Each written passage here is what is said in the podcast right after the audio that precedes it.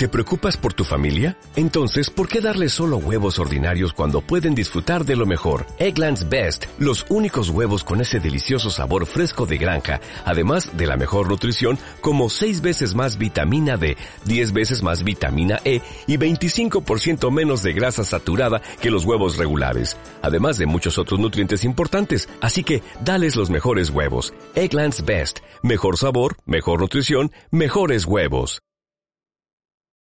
En lo cotidiano, el podcast que pone freno a tu rutina para hablar de lo que hay detrás del día a día.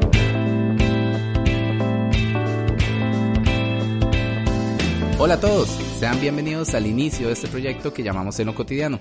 Un espacio donde, como ya lo escucharon, ponemos una pausa a las carreras del día a día y nos sentamos para hablar un poco de esas cosas que se convirtieron en rutina y realmente no sabemos por qué. El día de hoy vamos a tener un tema que pues trae a la mesa bastantes cosas porque se involucra dentro de varios eh, departamentos, por decirlo de alguna manera.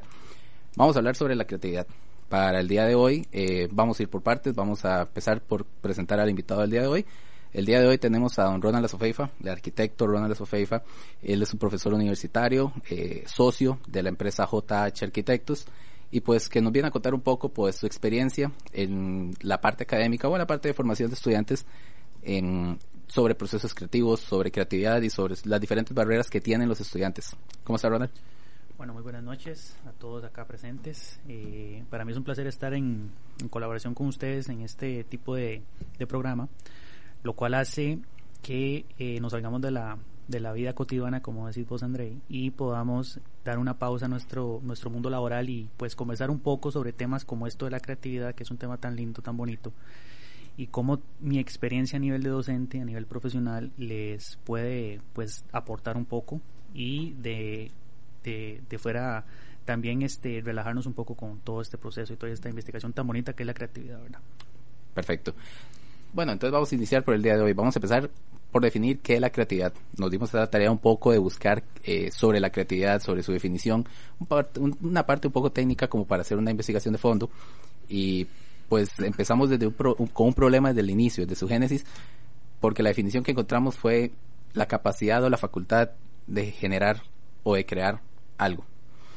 Pues básicamente a lo que nosotros queremos desarrollar la creatividad es que nosotros tenemos que cumplir algún tipo de necesidad o cubrirla eh, y tenemos que recurrir a algún tipo de proceso creativo. Pero la diferencia es que en la calle o a nivel profesional o a nivel estudiantil hay miles de versiones de procesos creativos, unas fallan, otras salen exitosas, pero la pregunta es, ¿cuál es o qué define que un proceso creativo sea exitoso y, y otro no? ¿Qué pensaron? Bueno, esto es un tema muy interesante, André. ¿Por qué razón?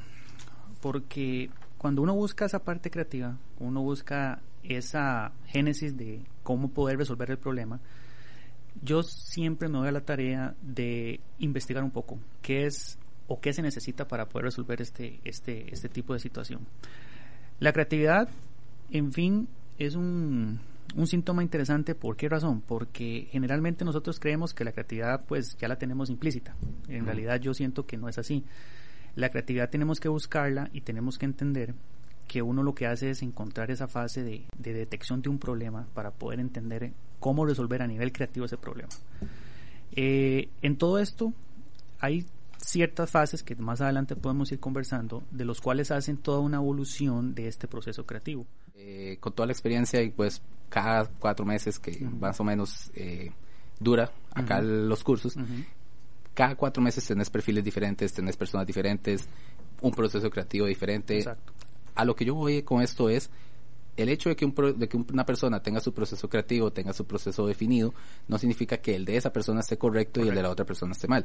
¿Cómo definimos eso básicamente en la academia o cómo se define que el proceso creativo eh, es determinante para poder solucionar la problemática. En realidad, cuando yo me di la tarea, André, de este, trabajar con estudiantes de primer ingreso, que es sumamente complejo, sumamente complejo, creo que todos, eh, o, por lo menos en tu caso, que, ya estás terminando la carrera, en el caso mío que ya soy profesional, lo más complicado aquí es, es eh, desagrupar ese cerebro, ¿verdad? A nivel estudiantil de qué es lo que realmente quieren buscar o cómo lo quieren buscar. Venimos con esa idea de que todo es perfecto, de que todo es construible, que acá podemos hacer curvas y esto y lo otro. Entonces, Exactamente. ¿Cómo rompemos con eso? Porque al final de cuentas es como más que todo romper un poco sueños, pero no de tal manera que vayamos a frustrar al estudiante, vayamos a frustrar a la persona, de que las cosas que realmente tiene la mente no lo va a lograr porque es donde vamos a destruir la creatividad o vamos a limitarlos de alguna manera. Exacto. Eh, en ese punto, André, yo lo que trato es de que generalmente nuestro cerebro tiene dos hemisferios, un hemisferio eh, creativo y un hemisferio un poco más matemático. ¿Qué hago yo con estos muchachos a, nivel de, primer ingreso que hace mucho tiempo pues trabajé con ellos? Es básicamente darles a entender ciertas pautas que pueden conseguir o pueden analizar con un proceso creativo. Se les da unas teorías, en realidad digamos no tan complejas, sino que son simbolismos de cómo podemos entender y cómo podemos trasladar nuestras ideas al papel. ¿En qué sentido? Porque nosotros lo que hacemos es que, por ejemplo, tenemos una hoja en blanco, tenemos, no sé, un tema en específico que queremos analizar pero no tenemos claro la problemática a analizar. Entonces, yo lo que trato de, darles a entender a ellos es que el proceso creativo sea por medio de fases, sea un proceso de, eh, vamos a ver, sea un proceso de preparación, sea un proceso de, análisis, sea un proceso de, de, iluminación a nivel de, qué tema quieres eh, salir a relucir y un proceso de verificación. Entonces, en este caso, trato de, escribir una historia con ellos de cómo ese proceso tenemos una detección de un tema en específico y trato de que gráficamente se puedan analizar muchos temas. Por supuesto. Basados en eso, pues hablamos de pautas, hablamos de teorías, hablamos de diferentes elementos eh, importantes para el desarrollo de un proceso. Correcto. Hablemos de, algo importante, las influencias externas tenemos las influencias externas que para nadie es un secreto que ahora el día de hoy tenemos miles de opciones a nivel digital, miles de consultas, miles de referencias eh, y pues básicamente concentramos en uno, el modelo Pinterest. Correcto. Básicamente lo que hacemos es ahora en la sociedad. Tenemos una aplicación, tenemos una aplicación en donde casi que todos los diseños o todas las, las propuestas están hechas construibles o no construibles, ya esos son otros 100 pesos, pero ahí está todo. O sea, ¿cómo hacemos para que esas influencias externas, o bien como también puede ser un artista que sea famoso, algún arquitecto, algún profesional en lo que nosotros nos desarrollamos, ¿cómo hacemos para que esas influencias no se conviertan en un copy-paste? En copy-paste, claro, sí. Que, que esto es un tema complejo. ¿Por qué complejo? Porque, mira, todo es visual. Nosotros lo que hacemos es visualmente agarramos y copiamos. O sea, en, nuestro, en, nuestro, en nuestra profesión o en nuestra área generalmente se da mucho eso. ¿Cómo hacemos para tratar de evitar eso? Bueno, con un proceso de investigación. Creo que parte de la carrera, o por lo menos en el área de arquitectura, es la investigación. Es la parte de, de, cómo vos querés resolver tu problema de una manera completamente distinta a los demás. ¿Cómo resolvemos ese problema? Pues muy fácil. Analizamos qué es lo que realmente necesita la gente y cómo, lo, cómo hacemos para que esa gente realmente se acople a esas necesidades. ¿Cómo vos conceptualizas esa idea basándose en teorías o por lo menos en pautas de diseño que te sirven para vos conceptualizar o por lo menos dar una creatividad diferente? Perdón, una creatividad diferente. Ok, sí, básicamente, pues ahí tocaste un tema importante. Eh, todos tenemos que tener un elemento diferenciador. No está mal tomar referencias, tomar ideas, tomar eh, un poco de por decirlo así, eh, ayuda externa, no está mal. O sea, el hecho de que por A o por B eh, yo quiera buscar algún tipo de referencia o ver a nivel mundial qué se está moviendo, qué tipo de texturas, materiales, colores, esto, pues no está mal al final de cuentas. La diferencia es cómo hacemos para que nuestro trabajo se diferencie, se haga algo más importante. Ahí, de cómo vos resolver el problema creativamente, ya sea a nivel de un espacio volumétrico, a nivel de un espacio técnico, a nivel de una distribución, en fin, hace que el proyecto se diferencie de los demás. ¿Cómo? Pues obviamente incluyendo qué tipo soluciones climáticas diferentes a lo que se acostumbra a ver. Por ejemplo, ¿qué es lo que, es lo que acostumbramos a hacer? Pues utilizar parasoles donde realmente no hay un análisis climático fuerte, una creatividad de ese tipo. Eh, la parte del uso de la textura en, cubiertas, en fachadas, en mobiliario, en diferentes espacios o diferentes zonas del, del proyecto hace que diferencie los demás. Entonces, básicamente... es como entender las necesidades del entorno inmediato, esa variación, esa parte de las variables que comentaba anteriormente, sobre ese proceso que necesita el proyecto o necesita el usuario.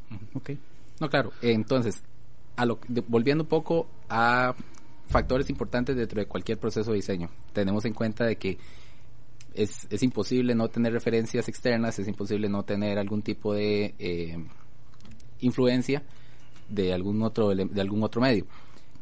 Creo que en cualquier proceso creativo, en cualquier profesión, en cualquier eh, área en la que uno se desarrolle y quiera plantear algún tipo de solución creativa, siempre vamos a tener dos puntos importantes. Vamos a tener lo que es la autocrítica y vamos a tener lo que es la crítica externa. Cómo, cómo manejar esa crítica externa ahora tal vez desde el punto de vista profesional. Cómo resolver el problema y cómo abordarlo, ahí está la creatividad. Me parece que ahí es el punto donde yo siento la diferencia de los demás. Entonces, eh, cuando yo como profesor evalúo, que es complicado, no, no lo creas, es bastante complejo, trato de entenderles a los muchachos, o por lo menos a nivel profesional, cuáles serían esos términos de, de, de evaluación que ellos realmente me indiquen a mí que se diferencia. Por ejemplo, si estamos diseñando un proceso, un elemento arquitectónico, valga la redundancia, cualquier tema, y ellos empiezan a implementar un elemento muy clásico, que ya lo vemos en todos los lugares, en todos los países, en todos los elementos, porque resulta que está de moda, porque ahora todo está de moda, perdón, todo es la moda y todas estas cosas hace que el estudiante pues obviamente diga, pues hey profe, es que eso es lo que se está haciendo la tendencia. Sí, eso está en todo eso lado. está en todo lado. Eso Entonces, está en todo lado. Ese es el típico, voy a la segura. eh, exacto, voy a la segura porque yo sé que el profe le gusta utilizar la madera y que el profe le gusta cómo se ven las ventanas rectangulares, en fin. Entonces, ahí lo que quiero llegar es cómo, cómo eh, digamos, hacer esa crítica a nivel de una diferenciación del, de en sí del, problema detectado. Si vos ves que tu proyecto no te está solucionando una, un, un determinado espacio por una razón de la cual detectaste que simplemente se ve pues bonito, se ve agradable, pero realmente funcionalmente no, no tiene un pie ni cabeza, hace que entonces nosotros tengamos esa crítica, esa auto, autocrítica, esa autoevaluación. Ahora, a nivel de la docencia, ¿verdad? Que es donde más me enfoco en esta parte de la crítica, eh, el estudiante a veces tiene una defensa muy interesante. ¿En qué sentido? Bueno, que ellos elaboran un proceso, una memoria técnica de cómo fue toda esa evolución, todo ese proceso, que muy poco lo hacen. Re- Realmente he llegado a evaluar pocos diseños o pocos procesos de cómo ellos hacen esa evaluación, ¿verdad? Esa, esa memoria técnica. Entonces, al llegar a esa memoria y vos la justificas con tu proyecto, pues sí hay una relación en, mira, tal vez eh, en lugar de utilizar esto, podrías haber investigado esto que es una evolución diferente o que lo, o lo que se está trabajando, digamos, a nivel de sostenibilidad, por decirlo así. Y sin caer en extremos, Y sin caer, porque exacto. esa es otra cosa. Tuve un profesor eh, que siempre me dijo, si usted ocupa cinco minutos, diez minutos para explicar algo, es porque ni usted mismo sabe qué hizo, o qué quiso dar a Mm, entender, bueno. o qué quiso exponer. Ahora, Ujú. esos son dos perspectivas Ajá, diferentes, correcto. de dos profesores diferentes, de dos profesionales diferentes Claro. que están en la misma academia. Pues Claro. al final de cuentas están en la misma academia y obviamente cada persona va a tener su propio punto de vista y todo el Exacto. asunto Sí, claro.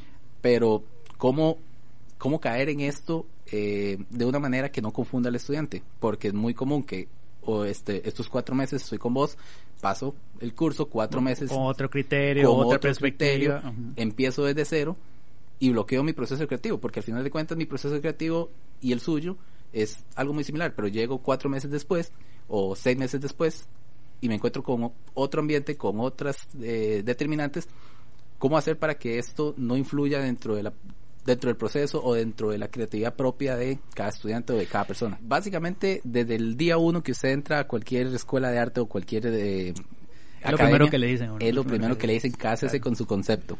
Claro. ¿Cómo partir desde un concepto si nosotros mismos no lo tenemos claro y lo intentamos explicar a una persona que pues ya tiene años de experiencia y ya tiene su recorrido y pues básicamente nos va a comer vivos. Claro, Nos va- no, va- no, va- y ha pasado. He tenido la experiencia de que cuando les hablo de un concepto, de a qué nos vamos, a la analogía, que es una analogía simplemente lo que visualmente nuestro cerebro ve, ve, o sea, estamos hablando de que, de profe, me estoy basando en el concepto de una botella y de ahí no me paso y de ahí no no no no, no tengo otro otro criterio, otra exploración. Mi concepto es la expansión y mi metáfora son las, me- son las ondas. Exactamente. ¿A qué llegamos con eso? Que cuando vos eh, entras en esa etapa de concepto, que es un concepto que vos decís, ok, estoy trabajando la expansión, tiene relación con las ondas, tiene una, una- un cierto criterio, pero no hay una investigación de, por ejemplo, alguna teoría o algún elemento de fundamento de diseño. A eso voy. Una parte de fundamento del diseño que es importantísimo. Lo del fundamento del diseño para mí es, es clave porque te justifica vos la forma, te justifica un montón de elementos, ¿cierto?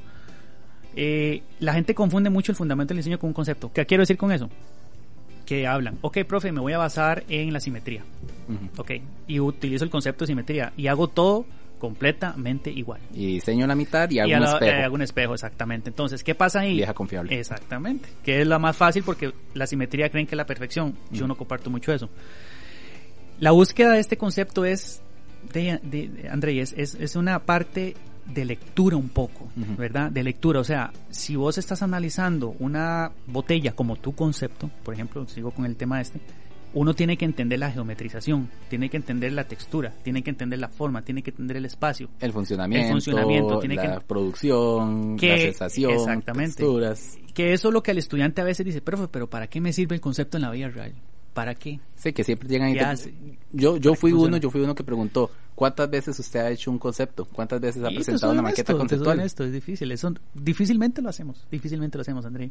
A menos de que estemos en una etapa macro. Pero eso es algo que ya pasamos en la academia, formamos en la academia y ahora, y ahora que vamos a ir a trabajar y ya hay proyectos que vamos a construir, ya eso es un plus que ya nosotros tenemos y Sí. ya podemos llegar más rápido Sí. a una solución. Sí, sí. Y, y eso de- del concepto, André, miras que, mira, cuando estás en la calle y te llega un cliente y te dice, mira, es que quiero un proyecto en una zona tal, de tipo tal, de material tal. ¿Cómo lo presento sin la necesidad de caer? Y antes de que me contestes, vamos a hacer un pequeño paréntesis. Les recuerdo que ya estamos en Instagram, en arroba en lo cotidiano CR. Y acá lo tenemos un poco también como a disposición de ustedes, como para que nos escriban, nos comenten un poco. Y pues si tienen alguna duda o algún tipo de comentario, pues lo pueden hacer directamente. Entonces volvamos a eso. ¿Cómo yo puedo exponerte a vos, mi cliente, Tu idea. mi idea, lo que yo pensé, lo que está aquí, cómo yo lo agarro, lo palmo en un papel o lo palmo en alguna manera y te lo pongo y digo, ahí está, ese es su proyecto, esa es su solución y no va a encontrar ningún profesional en la calle que le solucione eso porque eso es lo que usted ocupa. Sí, claro. Mira, eh, en ese caso, ¿cómo abordarlo? Mira, yo lo que, lo que haría, si vos me, haces, ¿cómo haces vos para presentar ese ideas y para vender ese proyecto? Yo lo que manejaría en este momento sería eh, una especie de programación o las etapas de, que, de lo que mi persona o el cliente necesita. Por ejemplo, ¿a qué quiero llegar con esto? Para yo entender esa venta de proyecto, ¿verdad? Trato de ver las necesidades. Vuelvo, soy muy, muy insistente con las necesidades del usuario. Sí, porque al final eso Al es lo que nos eh, están pagando. Al final eso es lo que necesita la gente. Sí, sí, o es lo que nos están pagando. Ellos tienen una necesidad y nos vienen a buscar a nosotros, Exacto. que tenemos ya toda la experiencia Exacto. y todo el Exacto. feedback. Entonces nos vienen a buscar a nosotros y nos dicen, usted es el que sabe, ahí está el factor Y- económico que siempre es muy bonito, Exacto. pero hágame valer ese factor económico. Exacto. Y no, como la validez, digamos, o, o cómo vendes vos el proyecto, mira, la vendes con imágenes. O sea, vamos a, a- a un término. volvemos a que todo entra por la volvemos a vista. que todo entra por la vista. Pero digamos, el cliente no entiende o no reconoce, digamos, una planta arquitectónica, por decir algún término, una sección, una fachada, en fin. Lo que quiero llegar con esto es que hay una diagramación de por medio a ese proceso. Es esa parte de, de las necesidades. O sea, para mí las necesidades del usuario, la, la investigación de ese problema, a cómo resolver esas necesidades es lo que yo hago para poder entenderle al cliente y que el, y que el cliente me, me entienda a mí, valga la redundancia. Sin, sin caer en algo, ok, te vendo la imagen porque lo vi en una revista.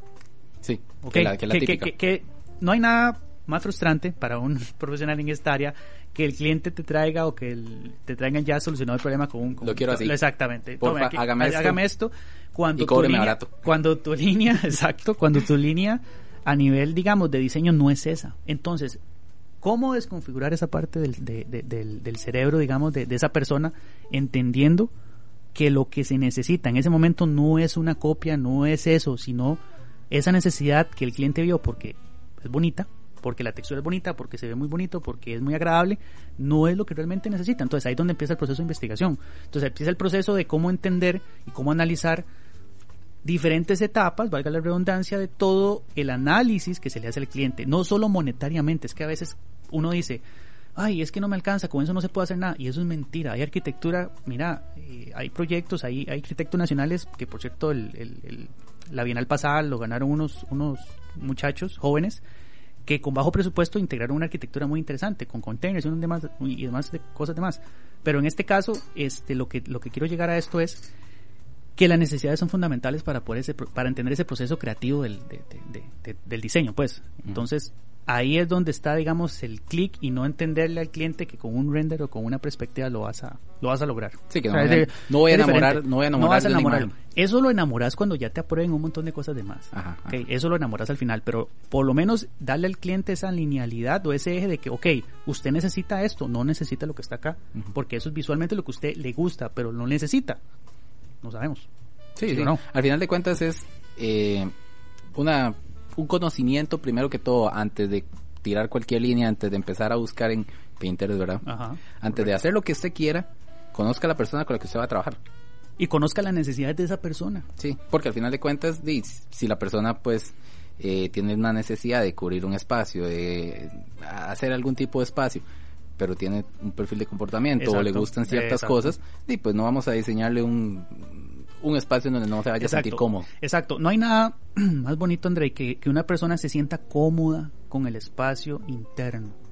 ¿Cómo hacemos o cómo, cómo una persona puede llegar a encontrar cualquier cosa dentro de una PC, dentro de una computadora, se mete a internet, busca todo el asunto, le encanta, precioso, llega, lo representa y cuando ya empieza a, a detallar, porque el, Claro. el- el- el general ajá. es muy fácil, el general es, es lindísimo, todo por fuera se ve lindísimo, pero cuando empezamos a detallar nos damos cuenta que lo único que nosotros tenemos son una colección de imágenes que En nuestro cerebro que encontramos, exacto, y pues entramos en lo que es una fase de bloqueo creativo que a Qué todos difícil, nos ha pasado difícil, que tanto en la academia como a nivel profesional Claro. siempre hemos ¿A pasado quién no le ha pasado eso? O sea, siempre hemos pasado claro. de que nos dan las 2, 3 de la mañana Y ni una línea tiramos. y nada, estamos viendo para el techo porque mm, esperando que el Exacto. cielo baje algún tipo de Inspiración, iluminación inspiración, sí. porque nada, o sea, ¿cómo hacemos para manejar ese tipo de bloqueos creativos?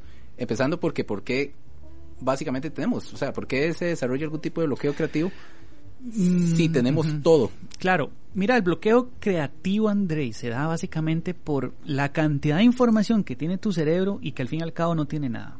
¿Ok? ¿En qué- ¿A qué quiero llegar con eso? Que cuando nosotros tenemos esa idea, mira, que me han contado historias de que la sueñan, de que se inspiran, de que Ah, de mira, que me este, levanté a las vi de el gato y- entonces el gato me dio una idea porque le vi los ojos y no sé qué, no sé cuánto, que al fin y al cabo, bueno, son cosas de cosas, ¿verdad? De criterios de criterios Historias de historias. historias de historias, pero digamos, me parece a mí que esa parte es, es tan compleja porque en la vida real, en la, en la parte profesional, en, en nuestro, crea- en nuestro quehacer diario, la, la- el primer esbozo no es el principal. El primer esbozo siempre es como, ok, y error. entiendo que, sí, entiendo que hay un sistema que yo puedo trabajar de cierta manera, pero a la vez, tal vez podría evolucionar un poco más en ciertos, en ciertos elementos, ok. ¿Qué hago yo con, con, con los chicos cuando se bloquean? Ok, rayi, rayi, rayi, rayi, diagrame, eh, eh, maqueté. La famosa bolita, La, la- haga- la- la famosa diagramación de concepto de cómo se conectan los espacios. Pero el proceso de todo este sistema es tan complejo porque al fin y al cabo las ideas siempre van a llegar cuando vos estás diseñando y mira y pensás, mira, creo que eso se ve mejor diferente, lo puedo quitar, lo puedo analizar de esta Sí, la, manera. inspira- la inspiración La siempre llega inspiración lle- trabajando. ajá. Y no hay nada más crítico que ahora que vos mencionaste algo a nivel digital que diseñar digitalmente. Sí, nos, enfoca- no- nos encerramos. O sea, nos encerramos en una burbuja donde la máquina cree, creemos que es nuestra salvación.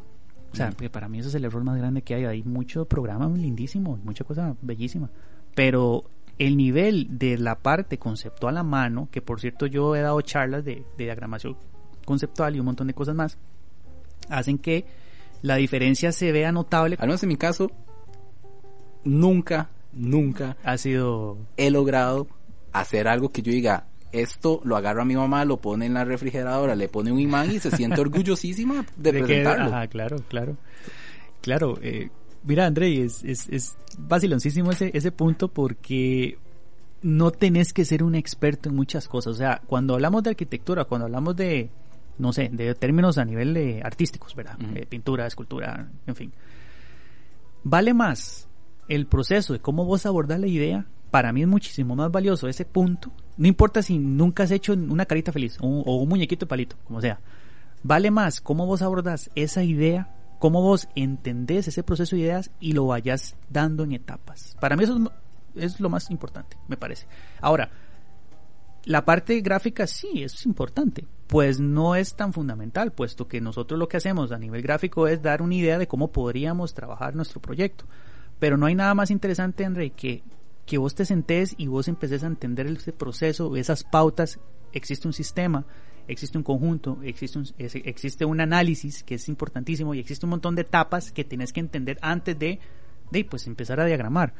Entonces ahí es donde me parece que los chicos se confunden mucho cuando les digo, ok, este, explíqueme su idea, pero explíquemela tal vez no, no con un dibujo, explíquemela con palabras, explíquemela con un poema, explíquemela con una metáfora, que mencionas de la metáfora, explíquemela con, con, con, elementos de los cuales a usted se le facilita interpretar algo. Que yo pueda ver, que yo pueda que pues, Exactamente, eh, eh, la cuestión está del modelado, de las maquetas y demás, que los muchachos a veces, ay profe, qué pereza, que la maqueta... Las maquetas, tema, tema delicado, ¿verdad? Sí, es un tema delicado, pero mira, no hay nada más rico, André, más rico a nivel de exploración es que empiecen a, explorar esas partes volumétricas. Me parece que para mí eso es fundamental en un proceso de diseño. Y de ahí en fuera recalca la gráfica, pues interpretando ya la volumetría o el concepto volumétrico en medio de, qué quieres solucionar y cómo lo quieres solucionar. De ahí en fuera es muy subjetivo, o sea, es que hay muchachos extraordinarios, o sea, que tienen una, mira, una interpretación gráfica excepcional, pero hay chicos que, mira, o sea, cuesta, cuesta, cuesta esa interpretación, digamos, manual. No, no, por supuesto. Ahora, vos acabas de decir un, punto muy importante o algo que siempre he tenido como esa discusión o ese debate en la formación académica versus la formación profesional. ¿Cómo, cómo evalúas un proceso? Me pones en una situación complicada. Porque, usted es profesor, o sea, es una situación acá, este, y pues tiene sus estudiantes y tiene todo su, su manejo de diferentes perfiles. Porque volvemos a una cosa, el hecho de que una persona vos la tengas cuatro meses no significa que el día uno la vas, la vas a tener con la mejor actitud y el día de semana 15 la vas a tener con la misma actitud. Durante todo ese proceso hay un desgaste, hay un eh, frustración. una frustración enorme que al final de cuentas eso va desgastando y va, va, determinando que una persona llegue o no llegue a una solución. Claro. Pero ¿cómo ponerle un número? Mira, Andrei, eh, el número de 0 a 100 es un número que por términos de por ley necesitamos para evaluar un estudiante. Me parece que yo soy una persona que no creo tanto en esa numeración a pesar de que tengo que poner numeración y tengo que poner notas, eh, lo que llamamos, ¿verdad? la calificación.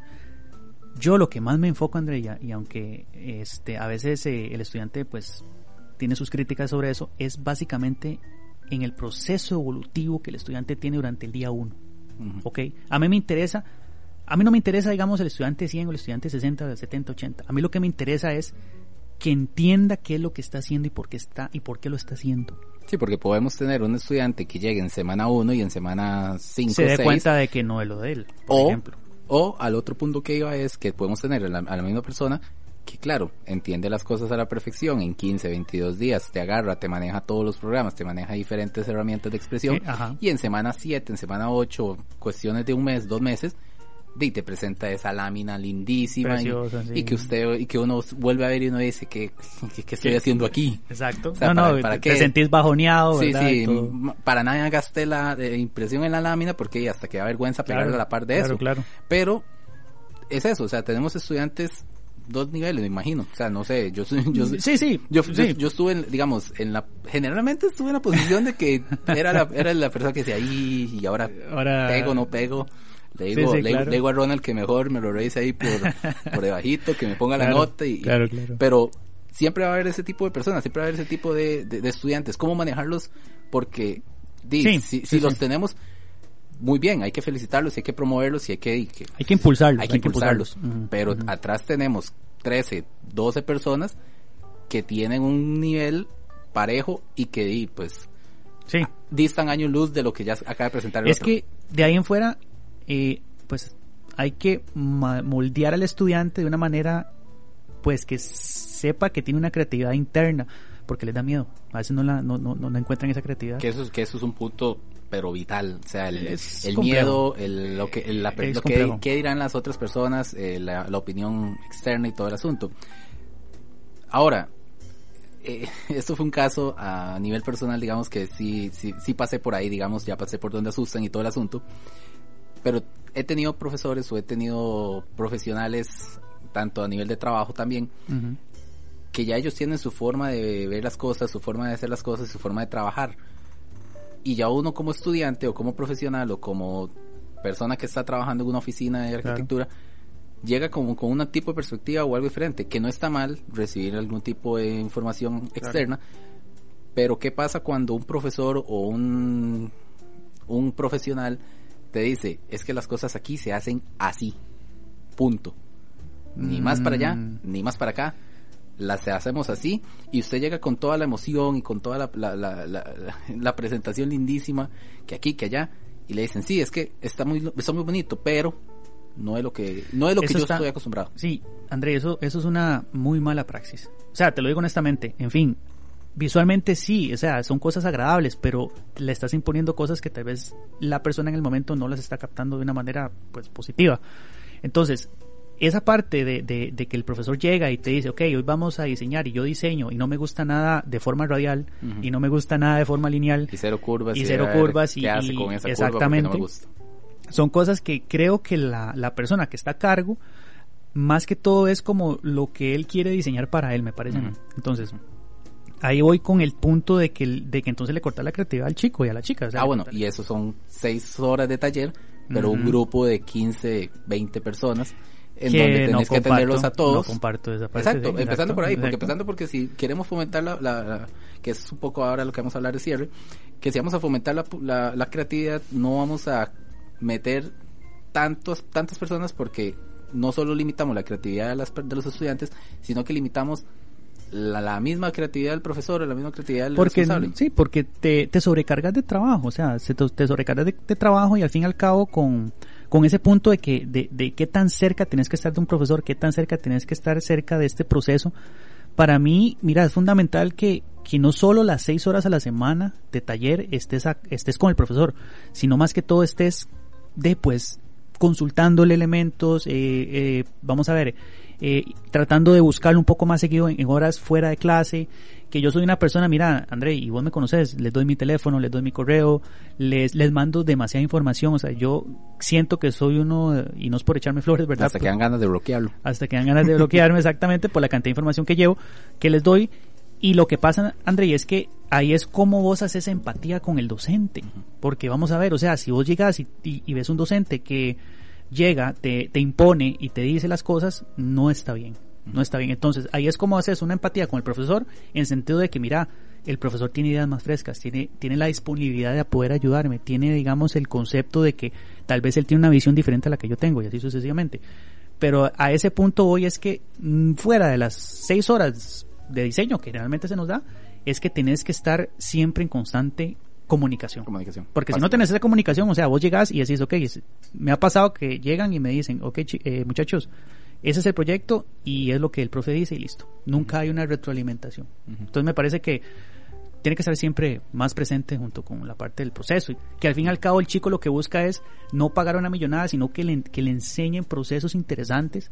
Entonces, a mi punto de vista, me parece que para que poder, poder explotar esa creatividad que tiene cada muchacho, porque yo sé que la tiene, y, la- y cada muchacha, es capacitando, dando charlas, incentivando, motivarlos, de ciertas maneras. Un montón de cosas. Sí, que es básicamente pues lo que queremos dejar como un cierre, dejar como algo Claro. que si que, que si el- la persona escuchó todo este podcast y quieres llevarse algo es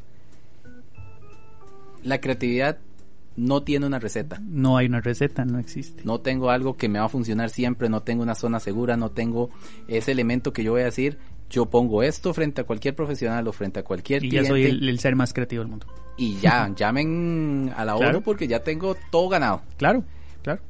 Entonces, digamos, básicamente es la idea de cómo mejorar o cómo eh, ir dándole las herramientas a los estudiantes. Ya hablamos que con charlas, con capacitaciones, con asociaciones y con todo el asunto, pero en términos de procesos, en términos de elementos que queramos identificar, a modo de cierre, cómo desarrollamos la creatividad de cualquier persona, porque eso es un proceso muy personal, pero nosotros, o en este caso usted, como, como en- encargado o como profesional eh, asignado al, a la guía de los muchachos, cómo hacer para que eso sea, eh, para que ustedes lo vean como un propulsor, como un promotor y no como alguien limitado, li- li- alguien que lo limita. Claro, claro. Mira, Eh, yo te, te voy a dar un ejemplo, un ejemplo como para que más o menos podamos entendernos con este punto rápidamente. Yo admiro mucho a, al arquitecto Renzo Piano, lo admiro y vos lo conoces perfectamente y a nivel de arquitectura es alguien muy muy reconocido. Y pongo a Renzo Piano ejemplo porque yo leo mucho sobre él y analizo mucho sobre él. Es cómo él a nivel de un proceso fue investigando y evolucionando su técnica, evolucionando, evolucionando, evolucionando, siendo más proactivo, analizando más, entendiendo qué es lo que quiere la sociedad, entendiendo qué es lo que quiere el usuario. Entonces me parece que no existe receta, no existe, hay muchas teorías, hay muchas cosas, pero no hay una receta de, ok, la creatividad me llegó porque leí un libro y ya soy creativo. No. Se busca y se pule, como cualquier diamante. Me parece que eso es como un ejemplo estándar básico de lo que podría ayudarte como esa creatividad, esa búsqueda de, de la perfección, porque la perfección se busca. Y la creatividad es una perfección que tenemos todos los seres humanos, todos lo tenemos, lo que pasa es que hay que explotarlo.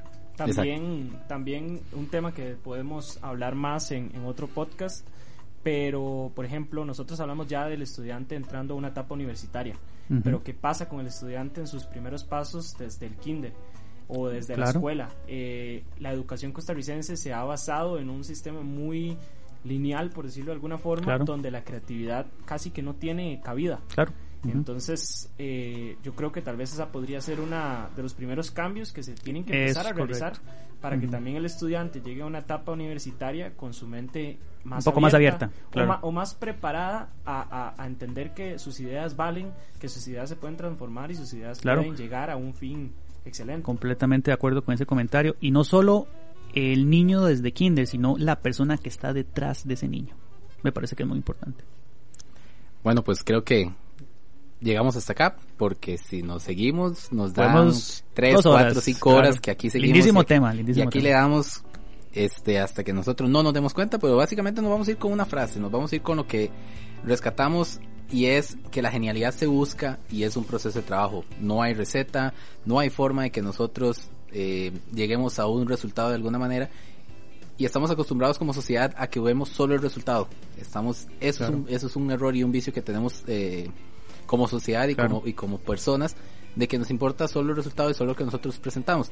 Pero detrás de todo eso hay un proceso, hay una persona creativa, hay una persona que lleva una formación Completamente acuerdo. y hay diferentes elementos que determinan el carácter y la forma de ser de esa persona. Entonces, por hoy lo vamos a dejar por acá. Agradecerte, Ronald, de verdad, por la, por la oportunidad, por, la- Muchísimas gracias. por aceptarla, por Muchísimas la, la invitación y pues inaugurar el proyecto. Claro. El proyecto va a estar eh, todos los miércoles eh, en vivo por Facebook en el canal de la Vía CR, cortesía de la Universidad Latina, Claro. en el- la sede de San. Pedro. Entonces, pues nos pueden seguir. Básicamente va- nos vamos por hoy, pero pueden mantenerse en Instagram. Ahí vamos a estar haciendo algún tipo de movimiento para promover el, el proyecto. Y los esperamos el próximo miércoles y próximamente también en Spotify y Apple Podcasts. Buenas noches. Buenas noches. Gracias.